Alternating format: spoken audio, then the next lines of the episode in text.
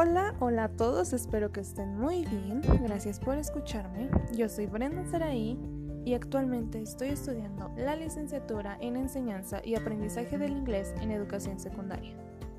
Como pueden escuchar, hoy les traigo 6 curiosidades de la neurociencia en la mente adolescente.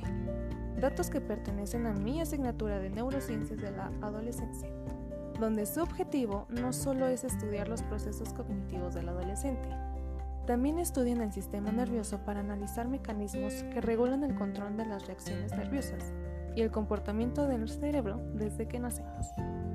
Así que, sin más por el momento, pónganse cómodos y comencemos.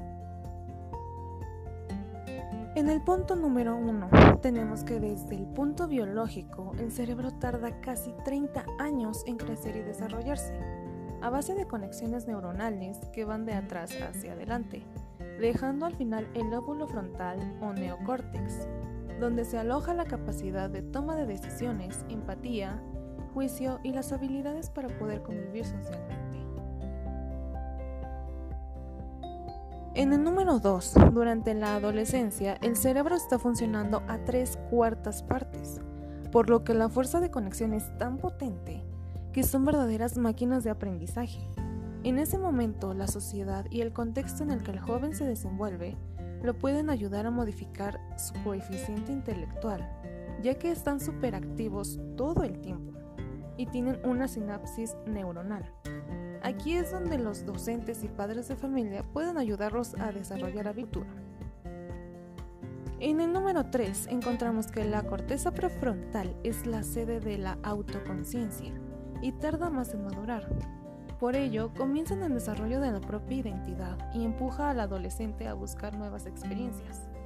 Al igual que separarse de la familia, se produce una separación psicológica, lo que provoca una tendencia de llevar la contraria, llevándolos a conductas de riesgo como drogas, alcohol u otras experiencias con poca conciencia de riesgo. 4.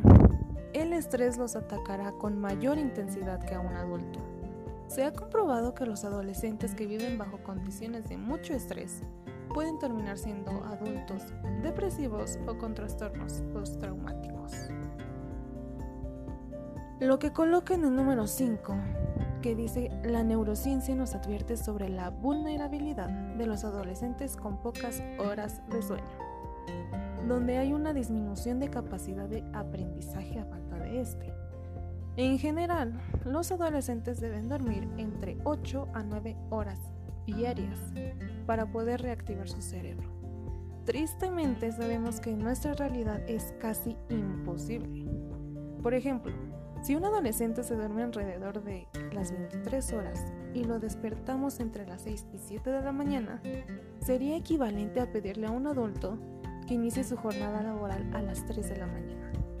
Claramente esto no es nada sano. 6. Las hormonas sexuales también tienen un papel importante. Se producen cambios psicológicos, sociales en un periodo de muy, muy corto plazo. En ellas son muy sensibles la aprobación, aceptación o rechazo de los demás. Son muy importantes las relaciones sociales y agradar y gustar a los demás. Esto se debe al efecto de la dopamina y la oxitocina. En cambio, ellos experimentan un aumento de testosterona, que reduce el interés por el contacto social, excepto en el deporte y en sexo. Pero bueno, no todo depende del cerebro. Como afirma el profesor Héctor Basil, una correcta educación es crucial para un desarrollo saludable mental, físico y conductual.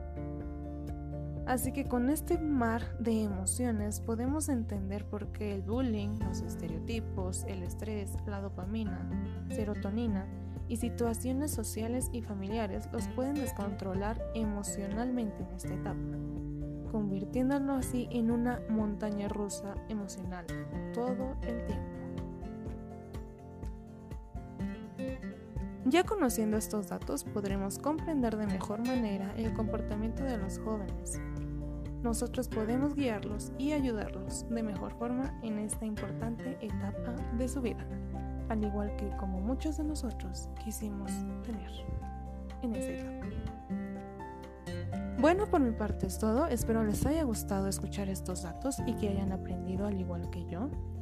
Cuídense mucho en estos tiempos de pandemia y de verdad, gracias por su atención. Nos escuchamos la próxima.